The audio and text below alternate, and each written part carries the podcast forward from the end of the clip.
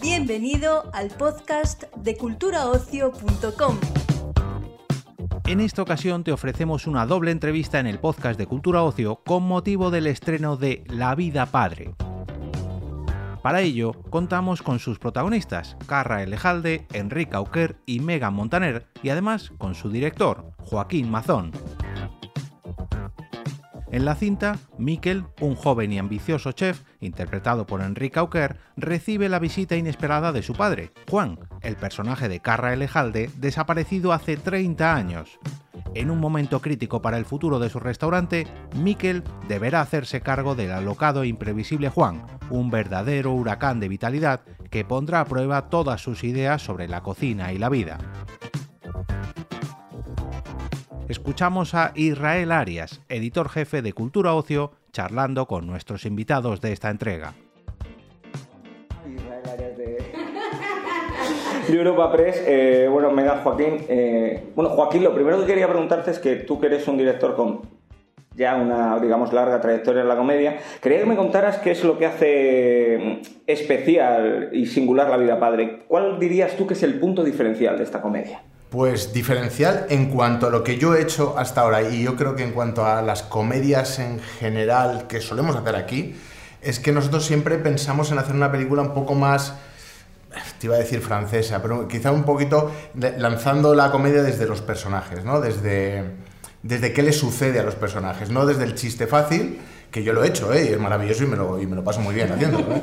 no es una crítica, sino que, bueno, queríamos contar realmente una historia de, bueno, de, de reencuentros y, y, basar la comedia en eso, ¿no? En los personajes, en todos, incluido, eh, por supuesto, en el de Megan, el de Enrique, el de Carra, y en eso coincidimos Carra y yo y Enrique, eh, la primera vez que hablamos, que aún Megan no, no había hablado aún con ella, pero que en plan, plantear la base de la comedia en esto, ¿no? En, en, en, que nazca de los personajes, ¿no? De, lo, de su conflicto, ¿no? Digamos. Yo creo que eso es eh, lo diferente que he hecho yo hasta ahora, vamos, por lo menos.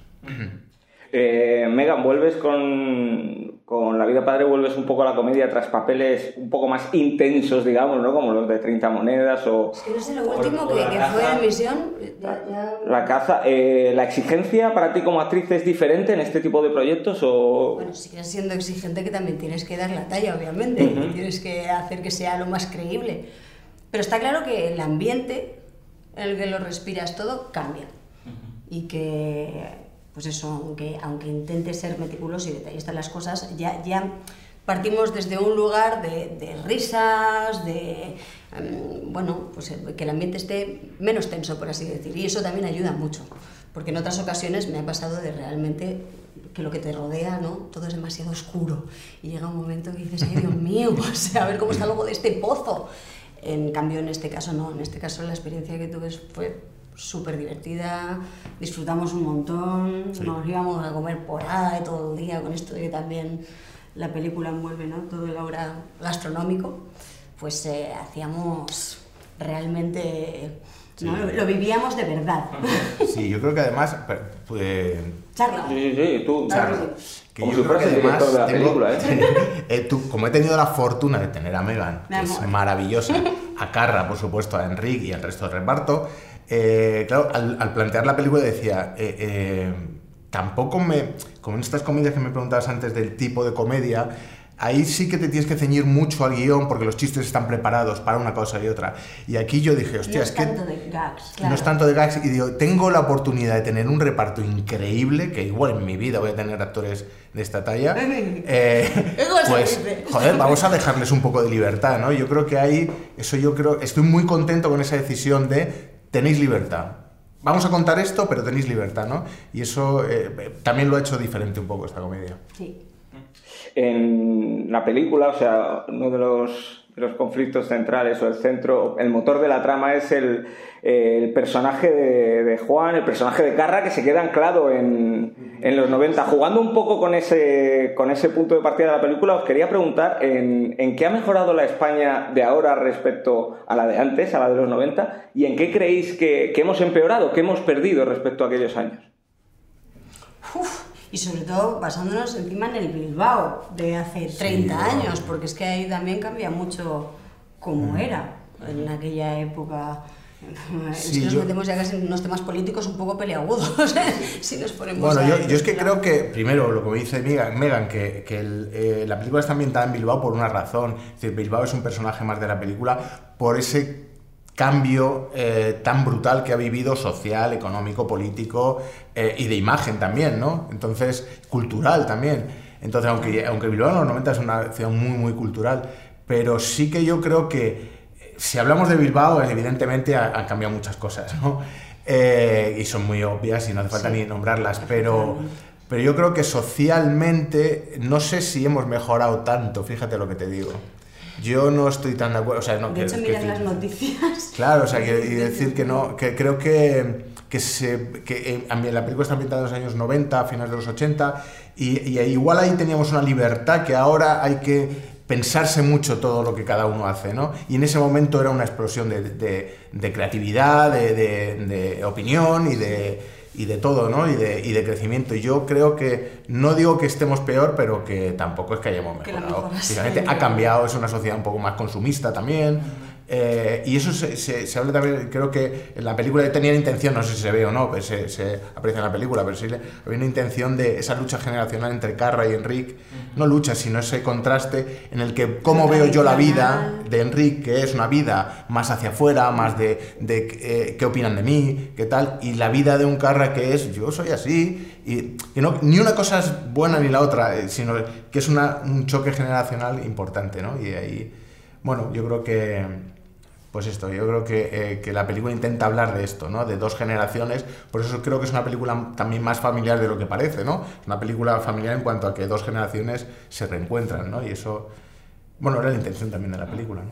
Eh, saliéndome un poco la película, ya casi para terminar, está ahí nuestro amigo cronómetro, os quería preguntar por, por la por la difícil situación actual, ¿no? Con la inflación por las nubes, la amenaza de una nueva crisis en el aire y por todas las ayudas que se están dando a los transportes, a la luz.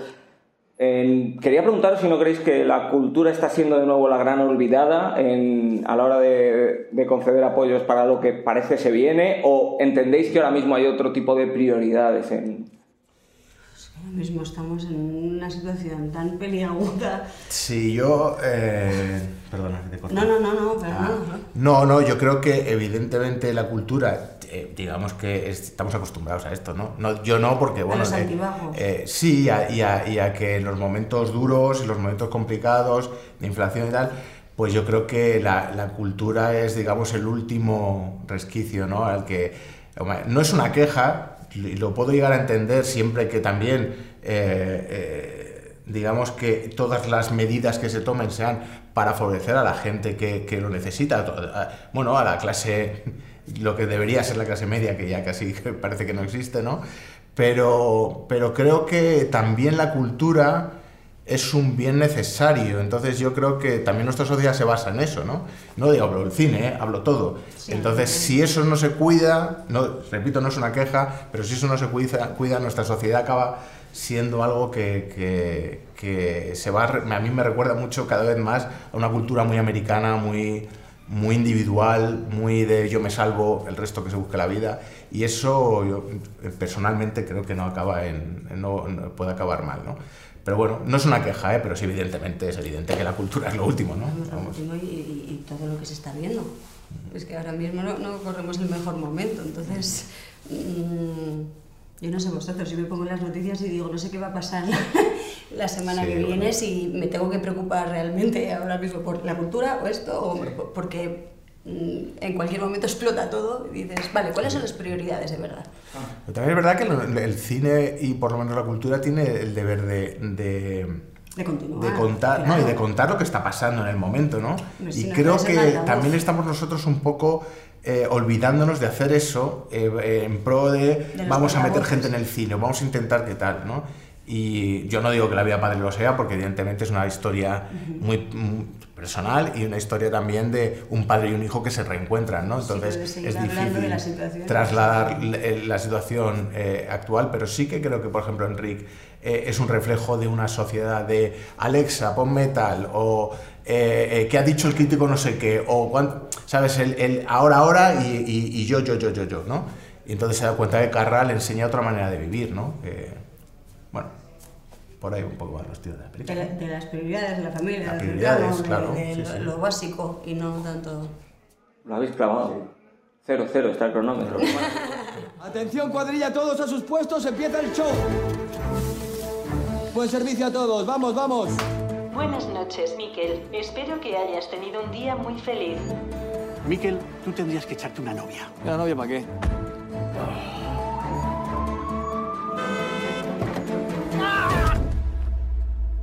¿Ahí está? ¡Nunca cantaré mis recetas! ¡Nunca! ¿Tú dónde has estado? Que tú estabas muerto, joder. ¿Te conozco? Que soy Miquel. Tengo un crío que se llama igual. Pues que soy yo. ¿Qué vas a ser tú? Que sí. Que tú no eres. Tienes siete años. Eres idiota. Tú tienes ocho, nueve, más. Una laguna mental de más de 30 años. Eh, lo primero que quería preguntaros es, eh, sois dos actores que tenéis ya experiencia en, en comedia. Me gustaría que me dijerais eh, ¿cuál es la nota diferencial de La vida padre? ¿Qué hace eh, esta comedia diferente al resto? ¿Cuál dirías que es su singularidad? Yo diría que el, tono querido que hemos, que hemos encontrado, ¿no? de alguna manera, como de... Siempre hablábamos de no intentar hacer una comedia burda, donde, las, donde la trama invada el mundo de las emociones o la necesidad del personaje, la angustia del personaje y, y como cogerla, ¿no? La cogimos más como, como yo cogería una peli que no fuera una comedia y luego como dejar que el guion y lo que explica Joaquín Uristrey en la película ya vaya haciendo la comedia, ¿no?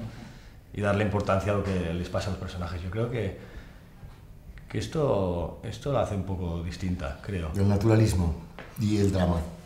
El drama. Si tú haces reír mientras eh, explicas cuál es tu problema, tal problema no existe. Entonces es abordarla con el mismo rigor, como dice Enrique, cualquier otro género, pero hacer hincapié en que lo estoy pasando mal. Y cuando alguien lo pasa mal, la gente se ríe. La gente, la catarsis se da cuando alguien está en problemas. Entonces, no puedes banalizar este problema haciendo comedia al emitirlo. Tenemos que eh, sentirnos angustiados de verdad. Y entonces es una comedia que, surge de la angustia, del drama, de, pasarlo mal, él por unas razones y yo por otras. Eh, el drama, la angustia, el pasarlo mal en tu personaje es que juega con eso de haberse quedado anclado en, los 90. Eh, partiendo de esa base, os quería preguntar a los dos en qué ha mejorado la España de ahora a la de, a la de aquellos años, a la de los 90, y en qué hemos empeorado también, qué hemos perdido, si es que hemos perdido algo. Bueno, yo creo que ya en los 90 habíamos perdido consustancialidad con la naturaleza. Desde que cuando hace frío podemos encender un calefactor, estamos alejándonos de lo que es eh, la naturaleza. Entre otras cosas. Y, y, muchas cosas en lo que a mí, esto es una cosa personal, en lo cibernético, en lo esto y tal, yo creo que hemos evolucionado. Antes nos comunicábamos, ahora te metes en un tren de San Feliu a Molins de Rey y si hay 30 personas, todos están cada uno en su burbuja, ¿no? Hay cosas que a mí, que a mí personalmente me parece que están peor. ¿no? Hay muchas cosas en las que cualquier tiempo pasado fue mejor. Yo diría que a lo que atañe a la película, que es la gastronomía, por ejemplo, entre, o también Bilbao, ¿no? un Bilbao más gris, más industrial, a un Bilbao más, mm, más, ¿cómo diría? Como que más limpio, ¿no? más, más de cara a que la gente vea un Bilbao más, más más bonito, ¿no? No sé, a lo mejor se ha perdido una esencia de Bilbao que antes existía, que ahora se ha perdido. Y igual pasa con la cocina, ¿no? De la cocina tradicional a una cocina que hay una necesidad de reinventar, reinventar, reinventar, que al final ya no sabes qué reinventar, ¿no? Y está el juego en el reinventar, por lo que habla esta cocina, hay esta película, es que si no te vas al origen, reinventas sobre reinventado, ¿no? Y al final se pierde la esencia. Yo creo que, el origen siempre te ayuda a encontrar un, una base sólida donde, poder volar más lejos. Con eso yo sí que quiero decir, la película es un homenaje a los dos Bilbaos, a Bilbao. Eh, en la película hay un enorme cariño, un enorme respeto y un juego y un guiño y un homenaje a, Bilbao. A Bilbao en todas sus, sus estas, a Bilbao de los 90 y a Bilbao de hoy. Eh, hablando con, con Joaquín, con el director, eh, me decía que, que es un personaje más de la película y han querido que, que se- que sea así. ¿Vosotros qué tal? ¿Cómo, cómo fue rodar allí? ¿Cómo fue, cómo fue estar allí? Hombre, para mí es que yo soy, soy de allí, para mí es, es, es, es rodar en casa, ¿no? ¿Cómo fue jugar en casa? ¿Más cómodo juega uno cuando juega en casa o con más responsabilidad a lo mejor? También quizás, también quizás. Pero bueno, ya sabes que nadie es croqueta en su tierra. Así que hay de todo. Hay, hay- hay cosas para las cuales es mejor y cosas para las cuales pues es, es peor. Pero no, fue muy gratificante. Además fue un rodaje que fue, fue divertido, fue, fue intenso. Fue intenso. Yo me rompí una costilla el, el- el primero o el segundo día de rodaje. Luego estuve seis semanas con dolores. ¿En qué escena? ¿Rodando qué escena? Pues mira, cuando me meten después de salir de la ambulancia, me vuelven a meter a la ambulancia a la hora de entrar, me, me pegué una hostia en la costilla me la rompí por dos sitios. Así que no me podía ni reír, ni estornudar, ni toser. Solo me decían que bebiera agua e inflara globos. Y me va a inflar globos Cristo. En fin. Eh, bueno, te- tirando un poco de la película, no puedo evitar preguntaros eh, ¿qué es para vosotros pegarse la vida padre? A ver, claro, no sé, supongo que cuando tienes 18 años la vida padre es follar la hostia, drogarte la hostia, ir a festivales de rock.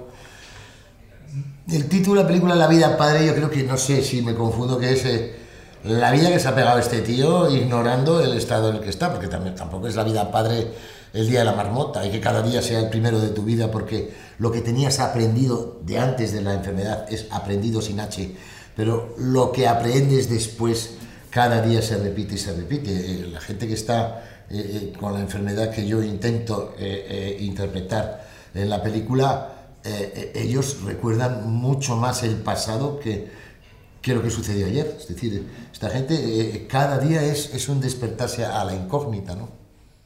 Y saliéndonos un poquito de la película, y ya casi para terminar, os quería preguntar por, un poco la difícil situación actual, ¿no? Que con la inflación por las nubes, la amenaza de otra gran crisis en el aire eh, y las ayudas que se están dando al transporte, a sectores como eh, la luz, tal. eh, ¿Creéis que la cultura está siendo de nuevo la, la gran olvidada ante, ante lo que viene o entendéis que ahora mismo hay otro tipo de prioridades? Yo creo que la cultura siempre acaba siendo la gran olvidada, ¿no? De alguna manera se, se prescinde de ella o se malcuida de alguna manera porque no se, no se le da importancia y sí, yo creo que siempre va... por las- Yo creo que la cultura al fin y al cabo es una necesidad. Es, Y- es la prioridad.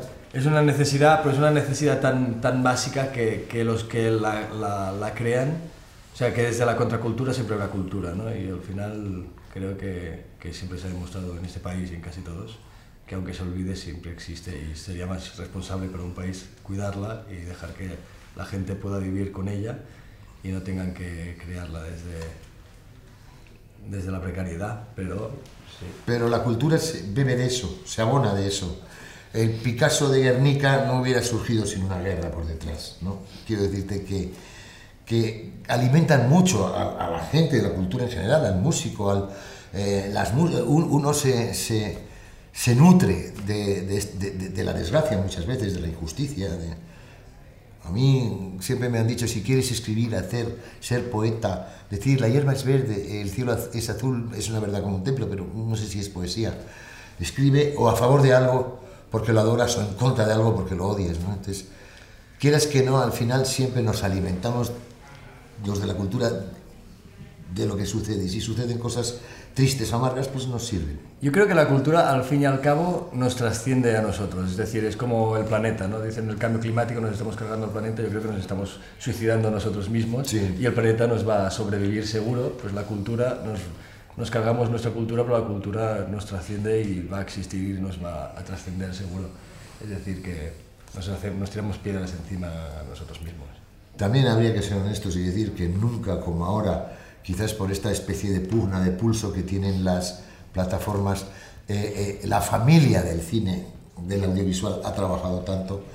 También decir que por una parte eso nos está echando a- arriba, pero por otra parte las plataformas tampoco son lo mejor para que las salas se llenen. ¿no? O sea que ganamos por un lado, perdemos por otro. Muchísimas gracias porque llegamos al cero, cero del cronómetro, lo hemos clavado. Perfecto. Eh, intentamos hacerlo rápido, ¿eh? Para que... Despedimos esta entrega del podcast culturaocio.com invitándote a descubrir el resto de episodios de este podcast, así como todo el catálogo de programas de nuestra red a través de Europa Press barra podcast. Recuerda, todos ellos están disponibles en las principales plataformas de podcasting.